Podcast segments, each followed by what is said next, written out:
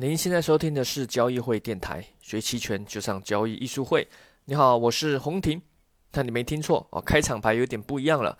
这个原本的策略星啊，策略星学院依然是在，那上面依然网站上依然会有很多的学习的视频啊，只不过我们有做了一些新的品牌啊，就是这个交易艺术会。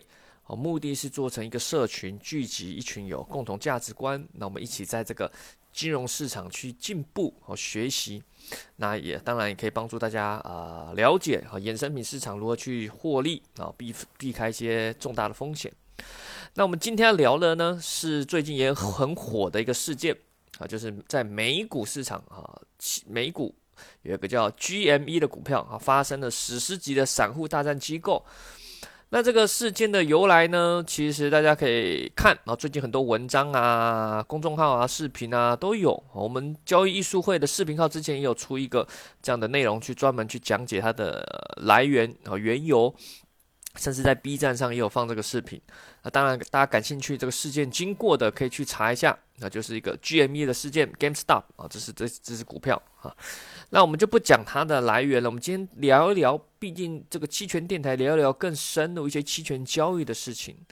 那这个事件的起因其实就在于说，散户大量的去对决机构的做空啊。那什么是做空？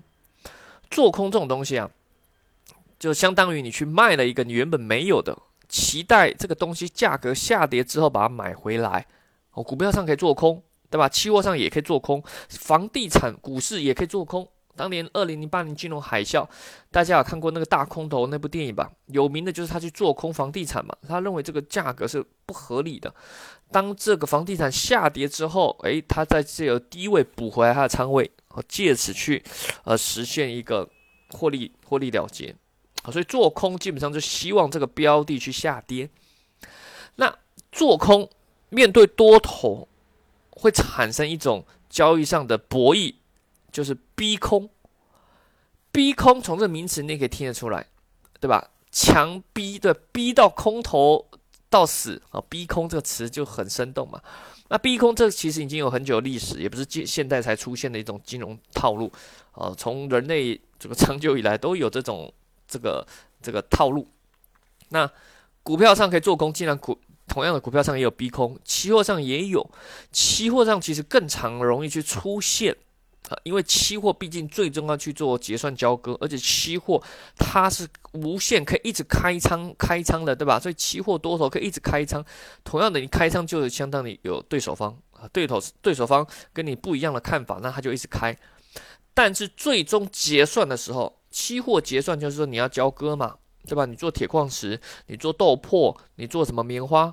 我多头是希望用钱去买这个货，你空头如果最终到交割结算，你就要给货啊，对吧？但你没货怎么办？你只好平仓止损出场，而你的平仓就会推动价格继续向上。好，这是期货市场上的同样的原理，也可以应用在股票市场上，对吧？股票买了这只股票一直买，你做空，对吧？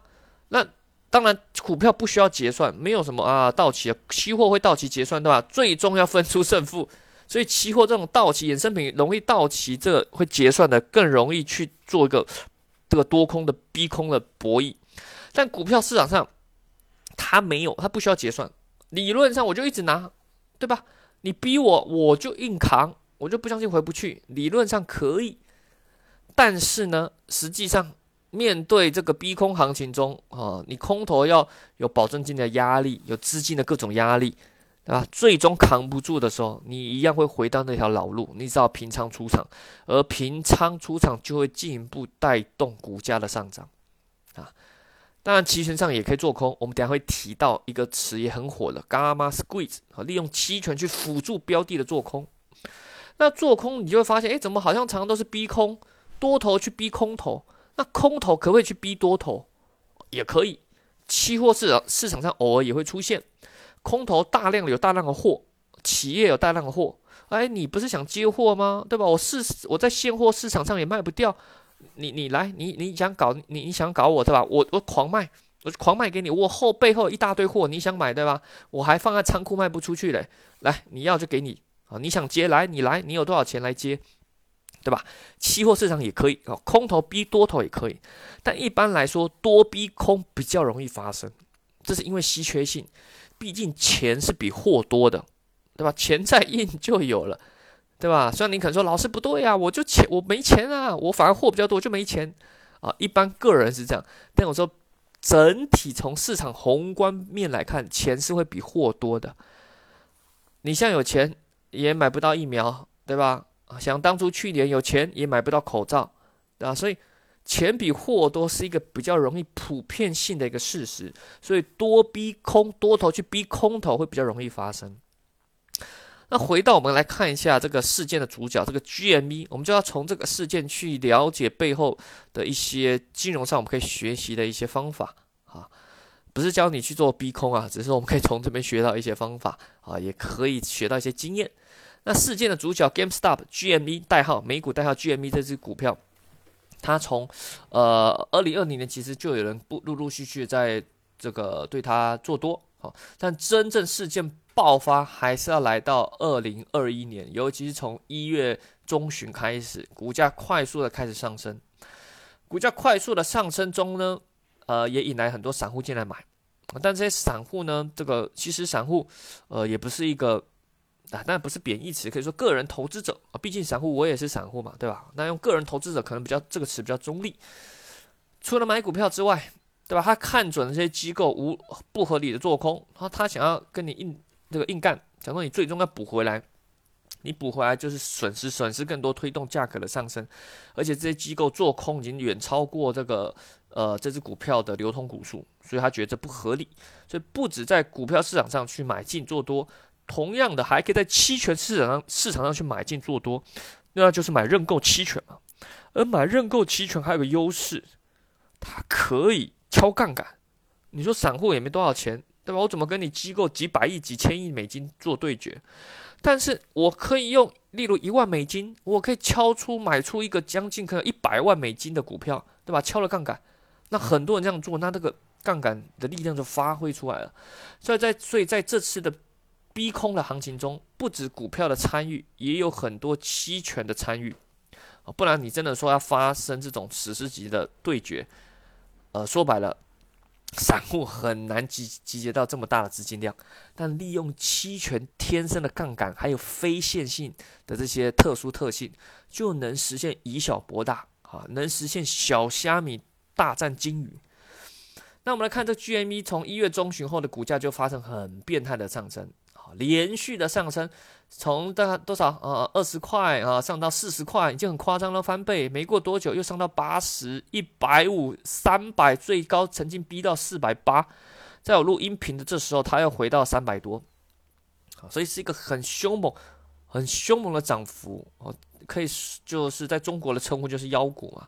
对于一个只是卖一个什么电玩游戏周边器的商品来说哦，它又不是什么特斯拉。对吧？炒成这样，这是很明显的多跟空的大对决。它是在期权市场上也很有趣哦。期权市场我们知道有很多行权价，对吧？但行权价不会挂出全部。但是在这就会发现行权价不够了。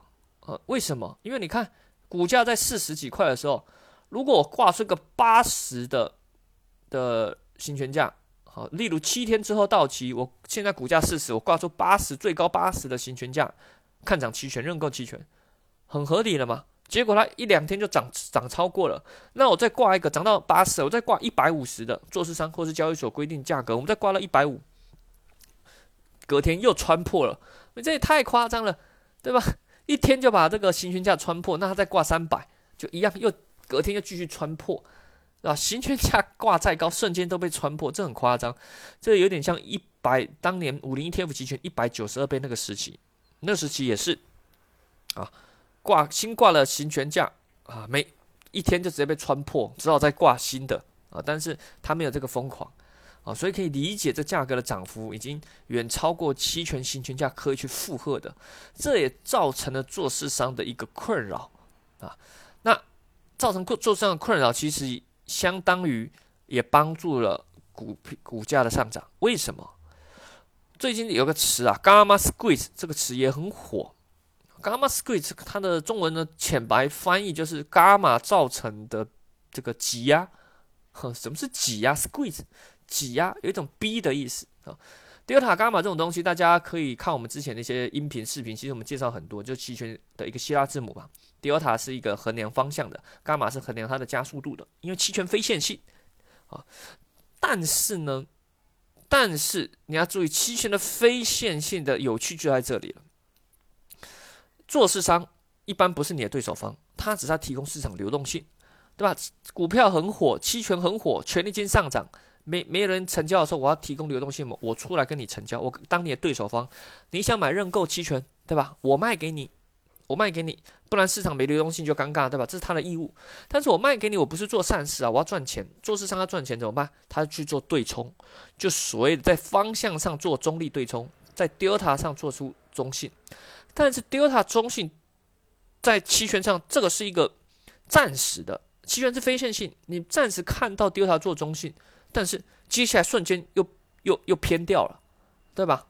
那为什么会造成？这是伽马造成的。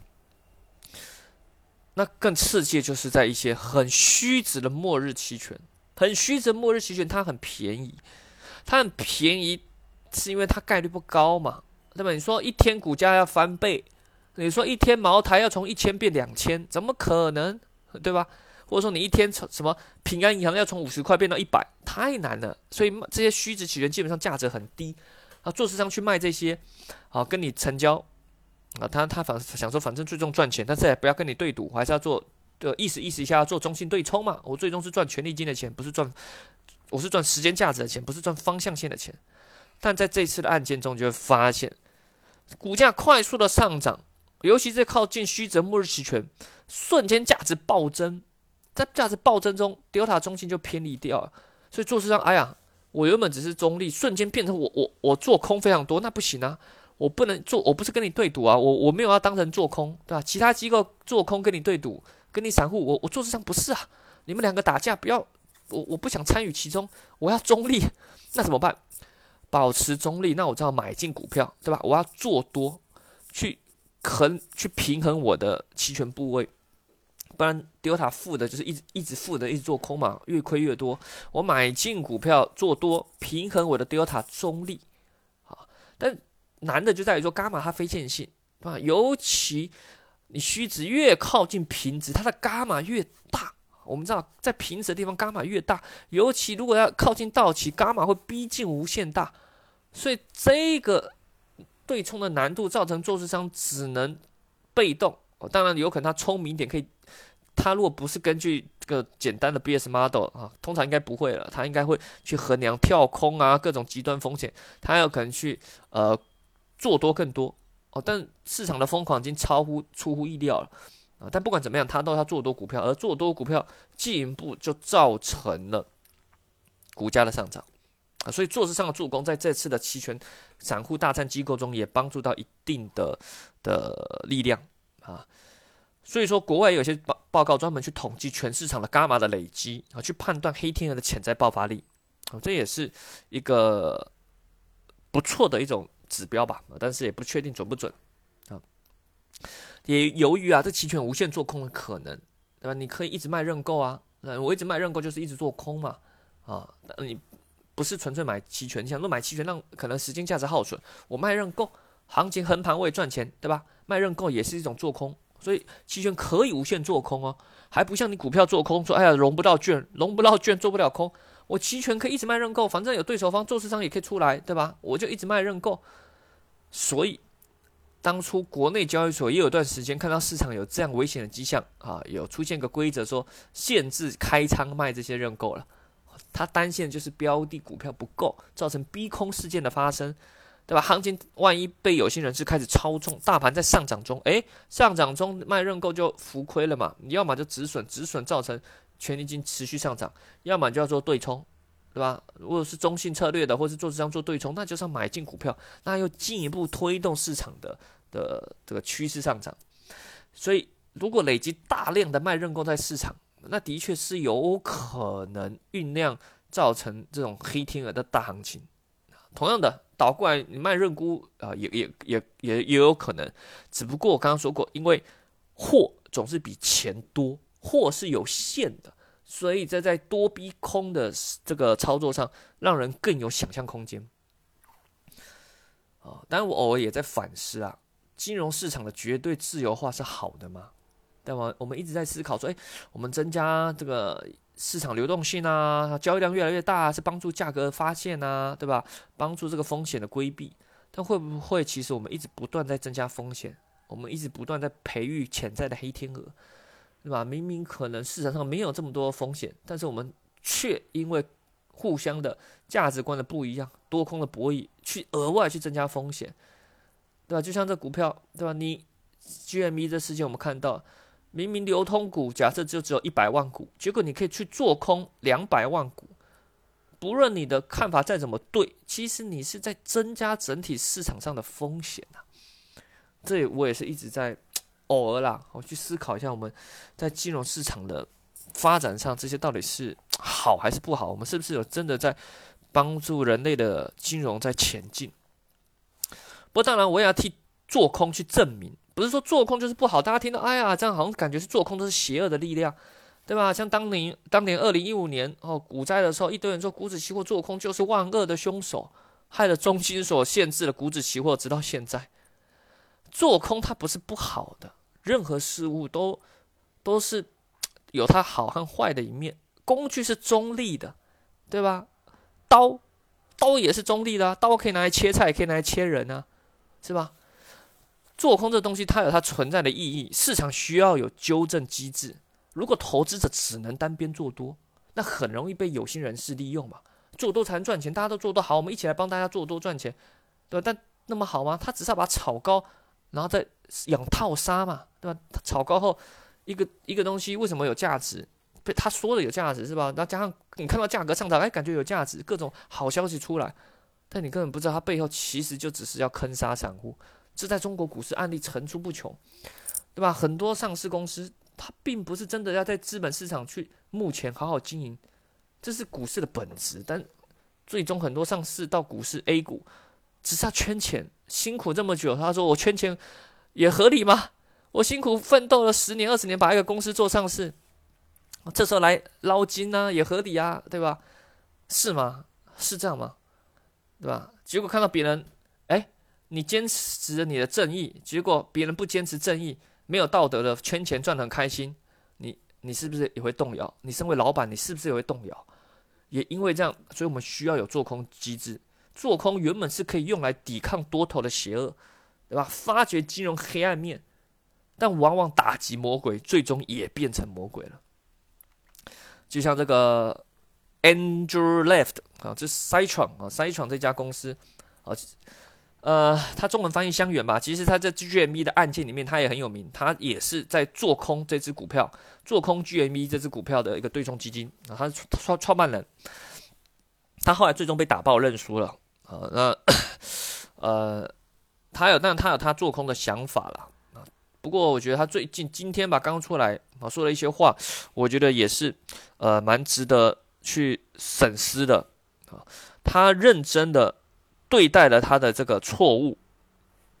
我引用他的原话了，他当初创办这个 C 创的时候啊，他的初衷是为了保护散户，对抗华尔街，对抗泛滥的欺诈和股票的推销行为。然而时至今日，他自己注意到一些事情呢。这家公司已经变成了自己曾经反对的样子，啊，他在思考他整个创业的十五年，他揭露了很多哦，比任何非政府机构都要多的骗局。他也包括跟华尔街的各种对冲基金对着干。对于这一切，他感到非常自豪。但对于公司现在的发展，他感到这个有问题了，所以他也决定不再做。发布做空报告，哦，那开始做公司的改革。嗯，不管怎么样，那无论他的过去是怎么样，我觉得人啊，能在自己的错误中并做反思，就是最勇敢的人。所以其实我是很敬佩 Andrew Left，他出来去去表达他这样的看法。过去不重要，重要的是你如何看待过去。我相信没有人想当别人眼中的坏人。只是坏人当初也都是有情怀的好人。最后，我再讲个最近看到一段话，我觉得蛮值得思考，也是让我们重新思考市场上多空博弈以及股市上多头空头他们存在的价值，甚至也可以让你思考投资股票的真正意义在哪里啊！当然，你可能说我就是赚钱啊，也可以啊，只是我们说从更宏观的的意义上，我们去思考我们的金融的层面。许多人都以为是基本面推动了股价的上升。对吧？说哎呀，基这基本面好啊，特斯拉什么基本面好？哎呀，茅台基本面好啊，什么之类，以为基本面好推动了股价的上升，但往往事实上可能其实是股价推动了公司的成功，对吧？高股价可以让公司筹措更多的资本，更多的资本就让公司可以去做更多的事情，去推广它的业务，去投资，去做更多他愿意去做的事情啊。当然，这是有有理想的公司了。啊，对于那些有有想要圈钱公司，那当然就是另当别论啊。但是有时候你就发现，哎，其实高股价反而造就他后来的成功，不是他的成功造就了高股价。这就很像一句话：你不是因为看到所以才相信啊，是因为你相信才会看到。有时候事件的因果，我们很难去做判断。好了。最后啊，说了这么多，如果你想学习哈，在这中间我我们会发现到期权的杠杆特性嘛，对吧？无论你做空或做多啊，期权是最能发挥它的强大的非线性的暴力。如果想学习更多期权啊，可以欢迎利用策略性学院网站上的视频啊。但如果你想学更多培训，也可以欢迎利用我们交易艺术会的课程。那我们最近出了一个买方。交呃趋势啊，买方趋势交易艺术课啊，是一个线上的视频课程。感兴趣的可以关注交易艺术会公众号，或者是在呃呃策略性公众号，或者是咨询我们的一些工作人员，或者是在喜马拉雅电台下方留言咨询都可以哦。好了，我们下期再见，拜拜。